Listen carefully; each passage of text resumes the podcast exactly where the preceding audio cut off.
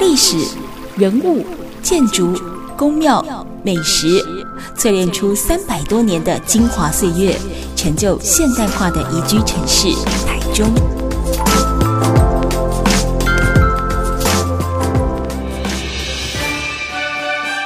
走进台中故事馆，处处有惊喜，句句有故事。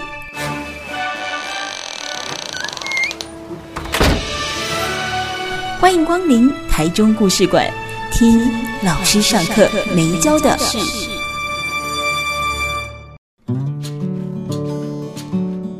Super 九九点一大千电台，台中故事馆，我是念慈。我们这个礼拜进行到的呢，是好久不见的有温度的故事馆。哦，那我们呢节目当中当然会有我最爱的，好不好？心头好，很久不见。我成为你的最爱了，我都不知道。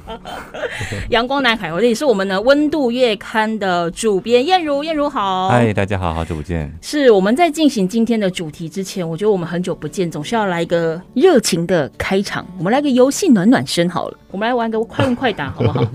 我可以回答很慢吗？不行，就快问快答来回答慢一点。你写的 是或不是？对，三个字是或不是？好，好不好？我现在超紧张，怎么看我紧张？第一次这么紧张，真的。我待会要进行的快问快答，都围绕在我们今天要介绍的这位来宾的人跟职业当中。请问，以下哪一些工作是消防员的工作？是就回答是，不是就回答不是。好，预备喽。好，深呼吸哦，准备好哦，开始。救火是，救护是，防火宣导是，消防安检是，公墓驻点太久了是，不是？抓蛇？呃，不是。抓虎头蜂？不是。接生？呃，不是。不是吗？不是。要吗？我自己的开场好好听哦！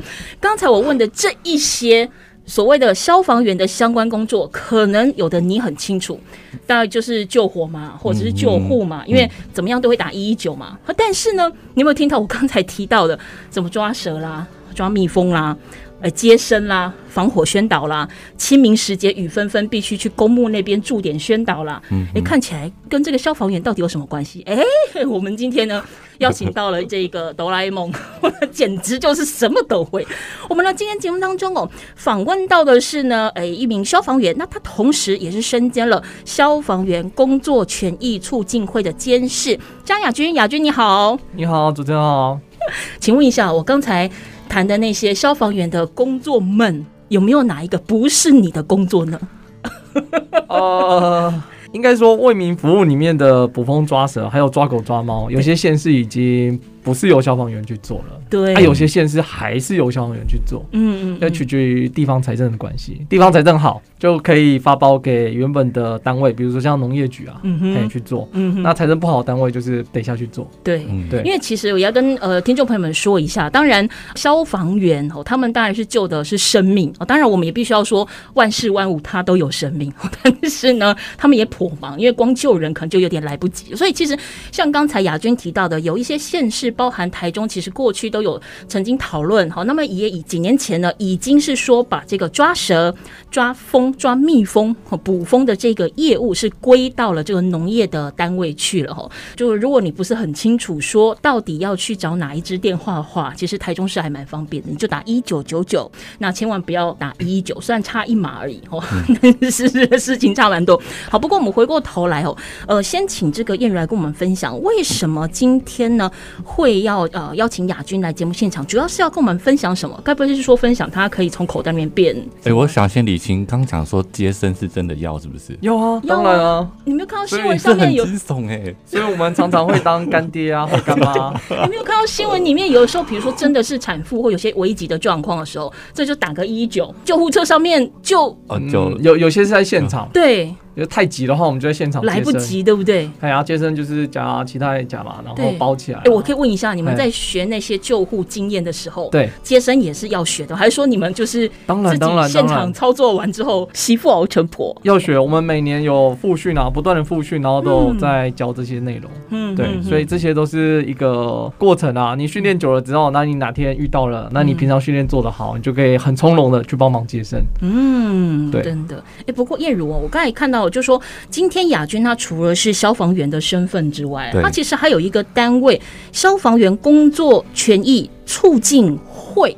他有什么样的工作权益必须促进？他不就是消防员吗？嗯，对。其实以前我们虽然说消防员工作就是像救灾这些很辛苦，但其实我们大部分的人生活可能接触到消防员都还蛮蛮 peace 的啦。因为消防宣导看到的次数都比较多。嗯哼。然后像以前我们是去呃消防署的训练中心采访，其实也很温馨，看那个搜救犬在训练的过程。对。就觉得哎、欸，好可爱，然后好厉害，这样就觉得他们生活如常，这样、嗯、对。但大部分的人看到消防员的生活好像有一些问题，好像大部分是在之前的连续剧，就是《火神的眼泪》中看到，哦、然后才会稍微。嗯，比较在乎，所以消防员的工作状况是不是有有有问题，或需要调整？嗯嗯。但其实我我们自己实际上接触到，就是刚刚提到消防员工作有权益促进会，是因为前一阵子有非常多朋友参加一个联署，嗯、这联署是全国警消工时改革修法的联署。嗯。那我们就在想说，哎、欸，好像大家都知道消防员工作很辛苦，很过劳。嗯。但是轮班制度好像。哎、欸，很很很难令人接受，好，但是一直常年下来都没有人真的来面对这个问题。嗯，嗯，那我们也加入这个联署，然后才认识到。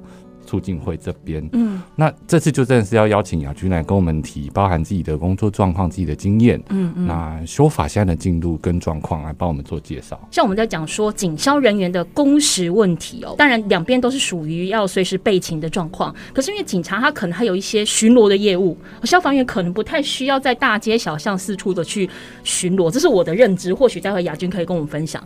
再来就是像最近疫情期间，我们大家可以理解得到，就是医护人员他们。几乎是这个整个状态都是在医院或者在医疗院所里面去做备勤，甚至几乎是二十四小时就定着在那边。可是消防员部分似乎好像我们就是有电话求救。的时候，我们才是呃随机的这个出动，所以我觉得或许大家也可以待会听听看亚军在讲消防员的备勤到底是不是只有在接到电话的那一刹那我才算是上班，好，或者说我在没有接到电话线上跟线下差别是什么？那首先我想要先请亚军来跟我们分享一下，如果消防员这份工作不是门好生意，你为何会踩进这么大的一个坑洞里？使命感吗？呃、欸，没有呢，没有，没有，我不要官方说法。我他刚才看远方看了一下。哎、欸，因为当初是李主的啊，啊，消防就是李主要考的啊。哦，是哦。对啊。嗯。那警察是文组的啊。哎，所以他不是都是在警察大学或警专里面吗？是是是是是，但是哦，只是这样分文组、理组这样。呃，应该说我们有分正期跟特考啦。嗯那正期就是高中毕业之后你就可以去考试的。嗯那考试内容就是考物理啊，考化学啊。那那你这些内容就是你原本理组的学生就会比较嗯嗯比较拿手，所以就考进去，然后就会分发到消防系去。对，那警察就是在行政警察系啊，他们就是考文组的科目。嗯、那特考班的部分就会跟我们考的考试内容不大一样，嗯，所以他们大部分都是去外面的。呃，公职补习班补习之后，然后考上的。嗯嗯，对。那当初考进去之后，也没有想过，也没有想过啦。对，也没有想过一做就哎，转眼间十几年就过去了。我的青春呐。对，没想到是这么真实的回答。我好喜欢呐。对，我很怕他回答。会说什么小时候就想要立志要当消防员，然后我看到那个消防车呼呼从我面前经过的时候，我就想要跟他一样神勇的站在上面不？没有哎，没有没有没有。所以是误入歧途吗？可以这么解释？也也不能这么说啦，就是。是哇，针对今天害他了。哎、欸，做了之后才开始慢慢喜欢上这份工作的啦。喜欢他什么？我觉得有成就感的部分，比如说你亲自把人救回来啊。嗯，呃，欧卡的患者就是我们到场之前已经死亡的患者、嗯、啊。如果他有出现心室纤维颤动，嗯、就是所谓的 VT 或 VF，他是可以靠 AD 电击之后，我们压胸，然后把人救回来的。嗯嗯嗯。那也有些人是真的救回来，我们当下就很开心啊。嗯，哎呀，嗯，就觉得我们的确是有帮助到人的，或者是在火场里面，嗯，把人带下来，嗯，对，然后让他免于在火场里面被呛死，这样，嗯，对，我觉得这都是这份工作有成就感的地方。或者像我们刚才提到，就是可能有一些的这个孕产妇的紧急状况，对。那请问一下，你现在有多少干儿子或干女儿？哦、呃，我同事有，我同事有，我同事那一年很旺，他一年接生很旺。等下这个用很旺来来形容，这很难遇到，嗯、这不好遇到，嗯、这不好遇到，因为大部分都是你有产兆之前，你基本上就会自驾车送去医院了嘛，对，对不对？嗯嗯、除非今天是经产妇嘛，嗯，你有急产的状况，破水太快了，嗯、啊，你才会 call 我们一一九来，嗯嗯，对，像这种情况，我们才会到场去。协助接生哦，我们可能遇到很多就是孕妇急产的案件，可是实践里面，哦，可能要到五六十件，可能才会有真正有一件是需要我们帮他引产出来的，嗯、对。哦因为其他大部分可能就是破水啊，或者腹痛或落红而已。嗯嗯，对，对，对，对，就不是很紧急的那个状况。他可能只有开一指或两指，那这种情况，没办法干嘛？对，我们也没有办法干啊，就是帮忙生命这样安全的送他到对，然后送他到他产检的医院去这样而已。嗯嗯嗯，对，所以急产的案件对我们来说，我们也是很少见啊。所以说，如果真的要让他呃让像我同事，他一年里面哦遇到三件，一件是在家里接生的，一件是医院就在前面，对，然后停红绿灯，要一转角，嗯，就生出来了。哇塞！到医院可能剩下五十公尺而已，然后就生出来了。然后他也是得先把车停在路边，然后做紧急的引产，然后再送到医院，然后再进产房。嗯，对，嗯。对，我觉得这这这真的是也是要看运气啊。有些人就是会好运发生，就会不断的遇到。嗯，对，好运发生。好，我们今天节目现场的访问到的是呢，在台中哦担任消防员的亚军，他同时也是消防员工作权益促进会的监事哦。以上我们这一段所谈的内容都不是天方夜谭，也不是偶像剧，它是真实的消防人生哦。那我们在下个阶段回来再继续跟雅君来聊一聊你所不知道的消防员的世界。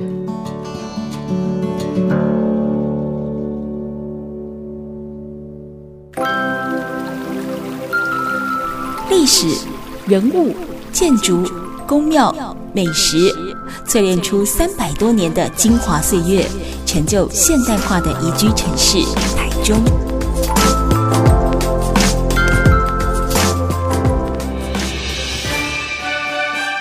走进台中故事馆，处处有惊喜，句句有故事。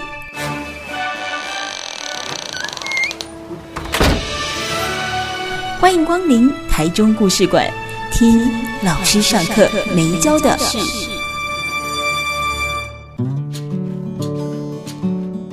台中故事馆，我是念慈，在每个礼拜六的晚上六点跟礼拜天的晚上七点，都要跟大家分享一个老师上课没教的事哦。那么这个礼拜我们进行的是有温度的故事馆节目当中，当然有我们的温度月刊的主编燕如，还有呢，他带来这位很有意思的朋友，让我们了解了这个职业。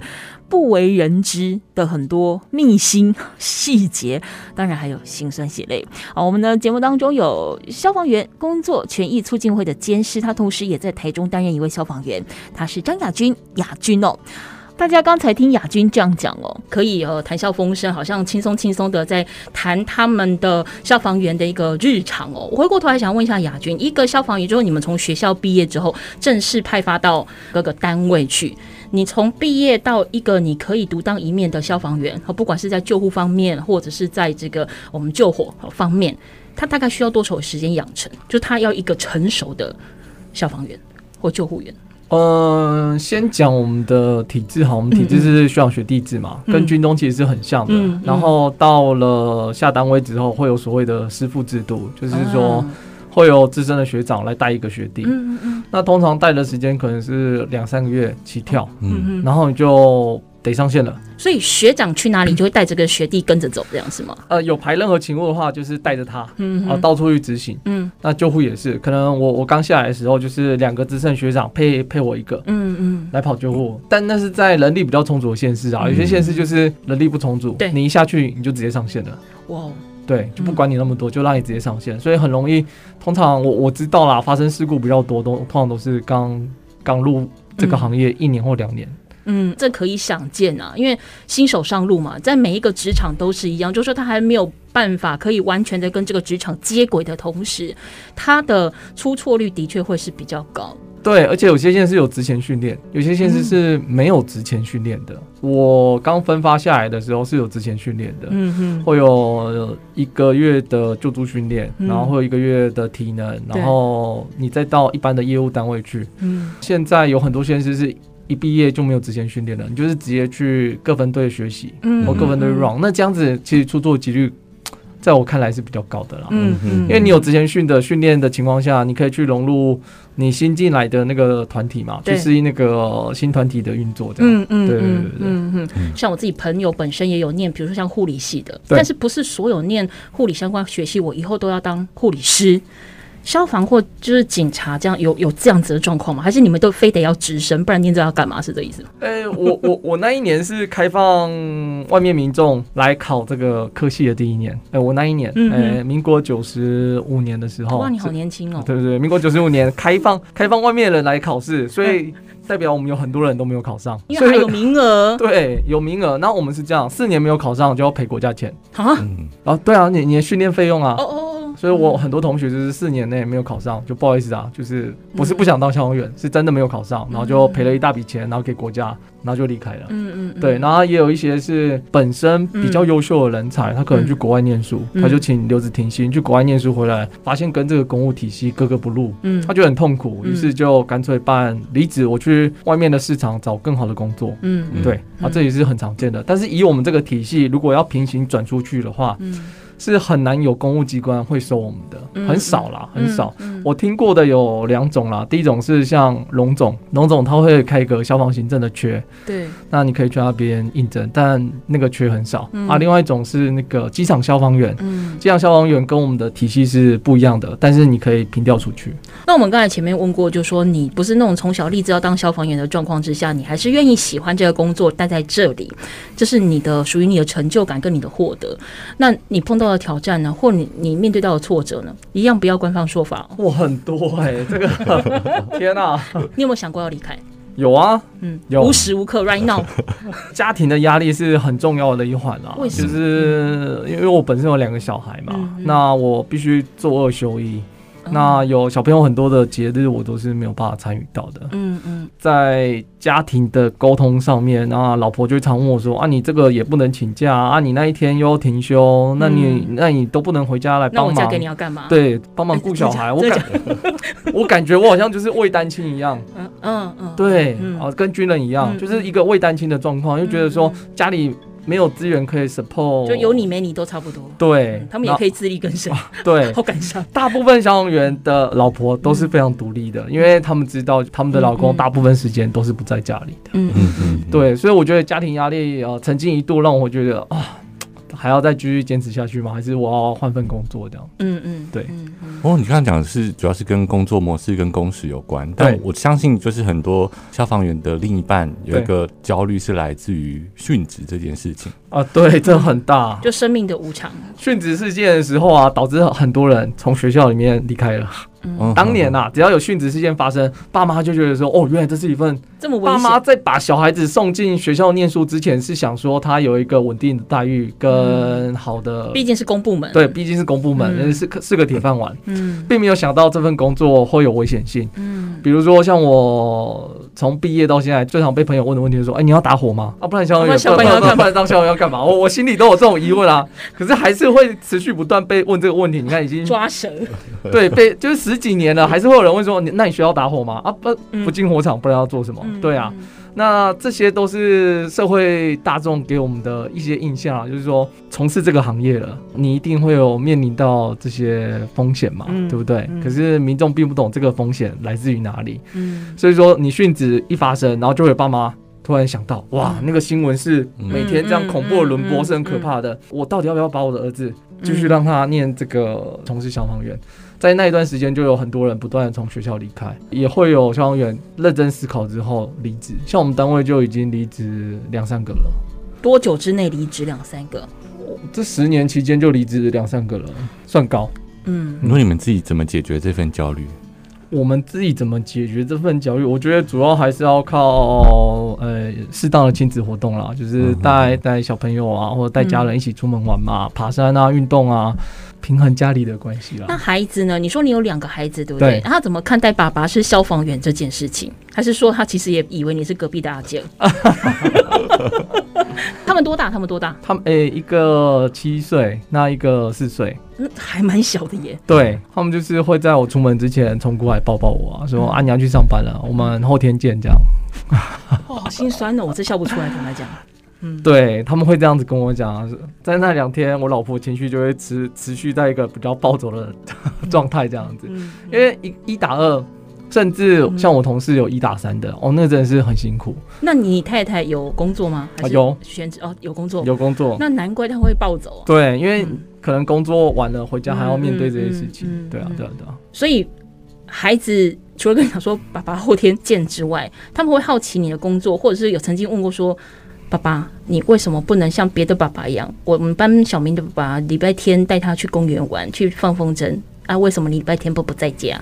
呃，我们礼拜天也是会排休的，啊，我会跟他这样讲啦。虽然说不是每个礼拜啊，但有排休，我就会尽量带他们出门走走逛逛这样子。嗯嗯嗯。他们从小就会来消防队探班，我相信很多有眷属的家庭都是这个样子，因为老公就被定在消防队，不能离开。嗯，那所以老婆就会带着小孩去参观动物园，对，去参观消防队的一切。所以对于消防车啊、救护车，这是消防员眷属的优势啊，都会比其他小孩更熟悉这样。嗯嗯嗯，对。好，我们今天节目现场访问到的是消防员亚军张亚军，他同时也是消防员工作权益促进会的监事哦。刚才其实我们在聊天的过程里面，亚军有提到他是做二休一，哎，你看起来这名词好像跟我们一般的这个传统的呃制造业啦等等啊，吼这些呃中小企业，我们在谈什么做一休一、做二休一、做几休几都有，哎。很如常的一个名字，可是放在这个消防员的工作当中，亚军刚才也分享了哈，最熟悉的陌生人，对他的太太，来宾请点播一首最熟悉的陌生人啊，对他的孩子，可能呃，就只能用他在休息的时间里面，尽可能去弥补、去拉近这样的一个夫妻关系、亲子关系跟家庭关系。那究竟为什么非得要？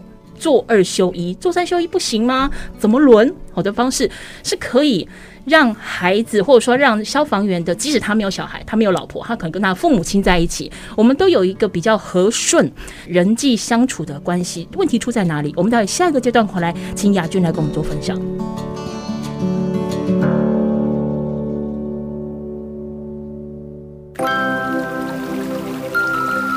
历史、人物、建筑。宫庙、美食，淬炼出三百多年的精华岁月，成就现代化的宜居城市台中。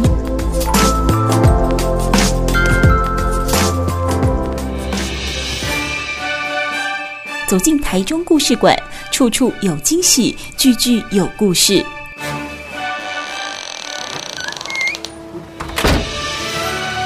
欢迎光临台中故事馆。听老师上课没教的事。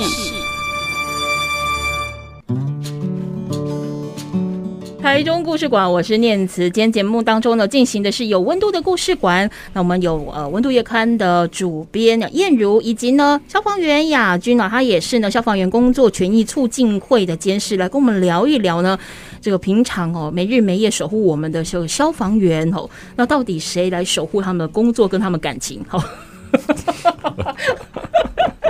我突然看到商机，商机吗？就是守护这些辛苦工作的人的感情，感情。所以有个什么联谊活动，他们有时间成立社会企业解决这个问题，很好，那就交给你了，好不好？我可以当你的助理。真的，我们很多同事都还单身。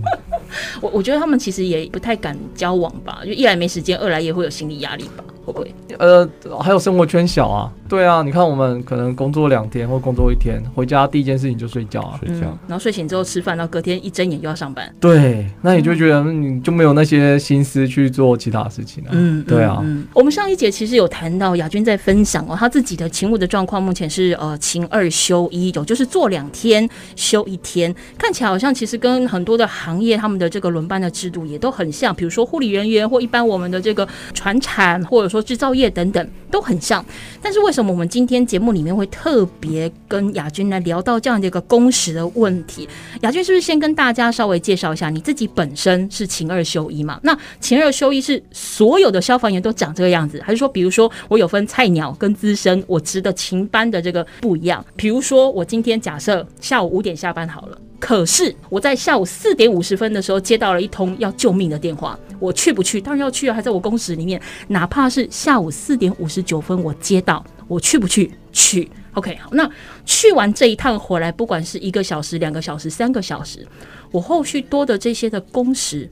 我怎么补偿？是我可以跟老板，不是老板，就是我可以跟主管请休假，还是说你会加我薪水？这个整体的状况是什么？呃，我先跟大家介绍请二休一的制度好了。嗯、二休二休一就是说我工作四十八小时啊，休息一整天的时间。嗯嗯、对。那在这四十八小时里面，我可能会有各种不同的勤务，下一轮班，比如说我可能是救灾备勤。对，或者是救护备勤，嗯，然后或者是去做消防栓的检查，测它的出水流量，嗯，又或者是说我今天去做消防安检，又或者是说我今天做危险物品检查、爆竹烟火查查，嗯，然后还有呃瓦斯钢瓶的查查，到各个机关学校啊，配合机关学校做防火宣导，嗯，然后又或者是到各个机关学校去指导他们做。防火管理上面的一些验证，这在你勤二的工作工时里面吗？对啊，包含了这些，这是这是其中的一小部分了。嗯，这是比较专注于在消防行政的部分。那为民服务的都还没有讲到。嗯嗯。那为民服务的项目就更多了。我们协会还没开始之前，我真的是做过各式各样奇奇怪怪的为民服务的事情，比如说，呃，兔子跳楼啊，我们就架梯。架梯到二楼，然后帮忙捡兔子的尸体、啊。然后猫卡在天梯里面、啊。对对对对对，然后猫卡在那个呃风管里面，把风管锯开。嗯。然后问业主要不要可以接收吗？然后说好了，为了生命你就把它锯开吧。然后我们就把把那个风管锯开。或者是台风天嘛，台风天铁卷门是不是会被吹到掀起来？那我们就是每个铁卷门掀起来就把它锯掉，嗯、好吧？就是绑石头把它固定住这样子。或者小朋友的头卡在楼梯栏杆的缝里面。对，然后、啊、对这种这种也很多。然后还有就是那个，比如说戒指太紧啊，剪戒指哦，哦，剪戒指我们也常遇到。然后还有台风天那个招牌不是会被吹掉吗？对，我们要把招牌给拆下来。对。然后以前还有一路树啦，移移移路树，比如说台风天路树不是都会倒在地上吗？然后不是建设局之类的吗？还是什么环保？啊，对对对对，但但实际上都是我们接到电话，我们其实台风天比一般的日子要忙非常多。你会考虑换个电话？因为通常一出勤就是到了哦，要接十几件勤务才会回来，因为。一直接受线上派遣，就是啊，路数倒了，好距离啊，招牌倒了距离招牌，还有 是单纯一路数，还是说有人员压到受伤？没有，就是都没有，都没有人受伤哦，就是一路数把它移到路边而已。所以就是真的是对上接到电话就得接吗？这很明显就是也不是消防局要做的事情。但我能够比如说帮他转接吗？就类一九九九的感觉。但台风天大家都放假，这就是《火神眼泪》的剧情啊。嗯，他是要转接，然后被说服务态度不好。哦，你怎么可以转接我去别的地方？哎，对，所以真的不行吗？还是说这其实各县市的各个状况不一样？各县市的地方制度可能会有影响啦。像有些县市，他就是已经有先谈好啊，他们会发包给厂商。那厂商就算那天是停休的状况，他也是要去处理。那有些县市就是财政不好，他没有能力发包，那就一样，还是由消防员来处理，把它移到路边，然后等等恢复正常上班日，那环保局再派人来收。嗯，对，说我还有遇过钥匙掉进水沟的啊，把水沟盖打开，然后把它捡钥匙，然后眼镜打一副就好了啊。不知对，这个哎、欸，这个这个某某县市的议员也有哦，完了这钥匙忘记带，叫我们架梯到二楼帮他家开门。我现在火已经到二十八楼去了。然后还有比如说眼镜掉进水池里面，叫我们潜下去帮他捡眼镜。所以 anyway，好，我深吸一口气。就是在你勤二休一的那个勤二这四十八个小时里面，不管你是在队上接到电话要立刻出勤，那因为你刚才讲说，我第一个 case 结束之后，我上了车之后，我又接到了这个无线电或什么电话，说，哎，亚军啊那个哪里哪里又有什么状况，就要立刻再去。对啊，当然线上派遣啊，四十八小时啊，不然民众会一直你要做很多案件，比如说像台风天，你可能一天接下来可能三四十个案件都是有可能的。好，那没关系，我们就当做我们是一般公司的员工好了。好，就是老板付你薪水，我在你的工时里面，你就是必须要尽可能的去解决完这一些任务，我认了，好不好？在我工时里面。但是我刚才有提到，就是说，即使是在一般的民间企业里面，可能都会有这个状况，就是说，好了，我们也相信老板不是故意的啦。啊，你要故意，我也没有办法。嗯、就是说，在我下班前十五分钟，我可能派发到任务，或者是立刻要你去处理些什么事情，我总是得加班。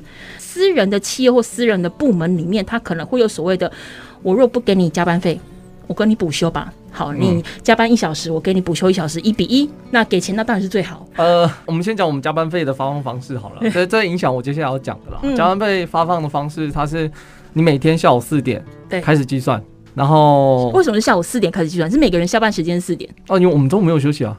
哦哦哦哦哦，你八到五是因为中午休息嘛？嗯嗯嗯。以以台中市而言啦，你就是下午四点开始计算嘛，嗯，那你就加八个小时，嗯，那这就是你可以领的，加八个小时，就到十二点了。那十二点以后就是送国家的，十二点到隔天早上八点是送国家的。可是如果你是晚班呢？一样啊，各县市这么多这样。我如果是晚班，我一样是在凌晨十二点之后的工时都算国家的，都送国家，都送国家，这怎么会合理？这个超勤加班就是送国家了。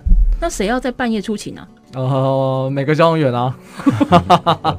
哎、欸，我们算好哎、啊，我们至少还有算八个小时，有些县市才算六个小时，有些县市财政更好的算十个小时。可是上限是一定的，所以我们可能每个月超勤时数，像我，我记得我刚。你的上限是一定是什么？是加班的上限是一定的。每个月的对，每个上限是一百个小时。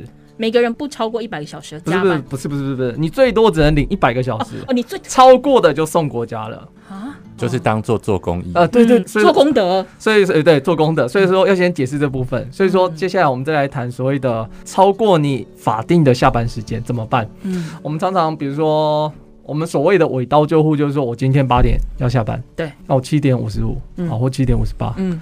啊，接到尾刀救护，请问尾刀救护是什么？尾刀。结束的时候，快尾刀，尾刀。哈，尾巴的尾，然后的尾刀。哈。那你出警回来会超过你的工时，工时这段时间怎么办？嗯，那以我刚毕业的时候，真的是送他了啦。你不敢申请，也没办法申请，没有办法申请啊。嗯，那时候连菜鸟不能申请，也不是哦，那个时候没有制度。哦，那时候没有任何制度，所以你回来，比如说我，我可能出去八点半回来，对，那我八点半在车上又再接到一件，我又再去。因为我还没回到队上，我没有办法交接班，我没有办法跟今天要来上班的交接班。我可能八点半再接一件，我可能回到队上的时候，我常常发生，我回到队上的时候可能十点半、十一点了，那这时间就送他。哦，对啊，这是以前啦。那现在的话，有些县市会有开启，你只要有在勤务快要结束之前出了火灾或出了救护，嗯、那你回来的时间。会有一个补休的记录簿，嗯，啊，你就把这个呃小时算进去，嗯嗯，你有几个小时就写几个小时，嗯、啊，等凑满二十四小时就让你补一天，还用凑满的？啊？对啊，你不凑满人事是会查。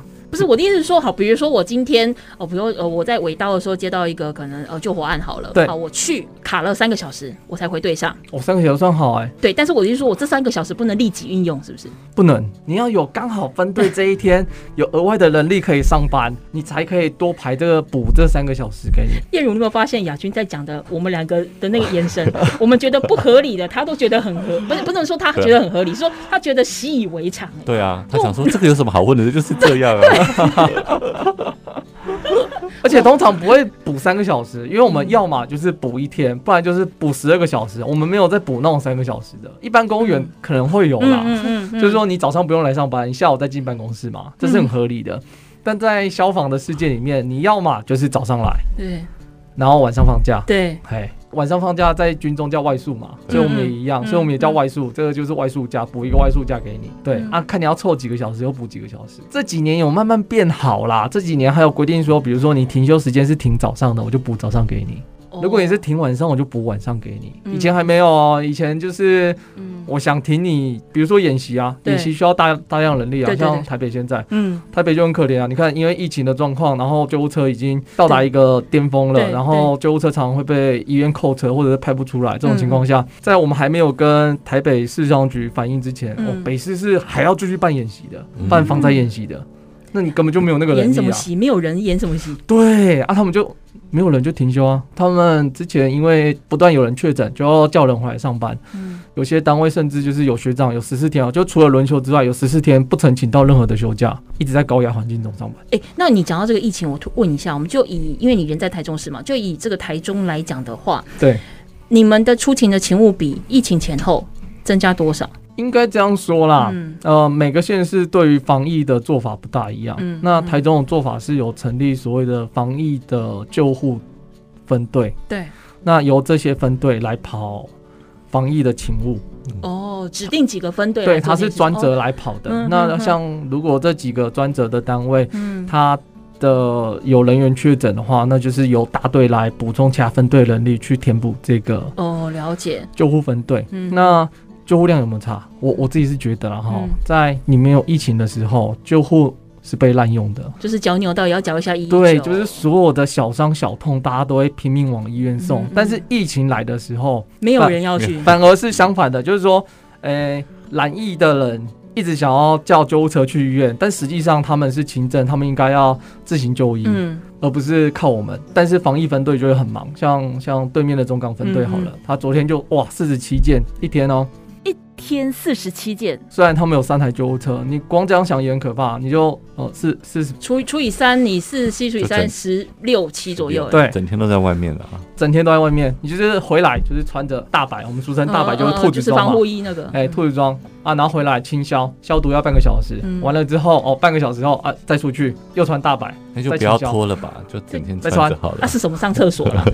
对，你要怎么上厕所？你你你总是要吃东西啊，你总是要吃东西上厕所洗澡，你。你也想休息嘛？身为一个正常人，你也想休息啊？你整天坐在大白，是要叫同事喂食你吗？怎么吃东西？怎么上厕所？所以这是这是很可怕的。可是相较于一般的分队，救护量就会明显的变得比较少一点，因为大家就会害怕去医院染疫，嗯，就会恢复成我们。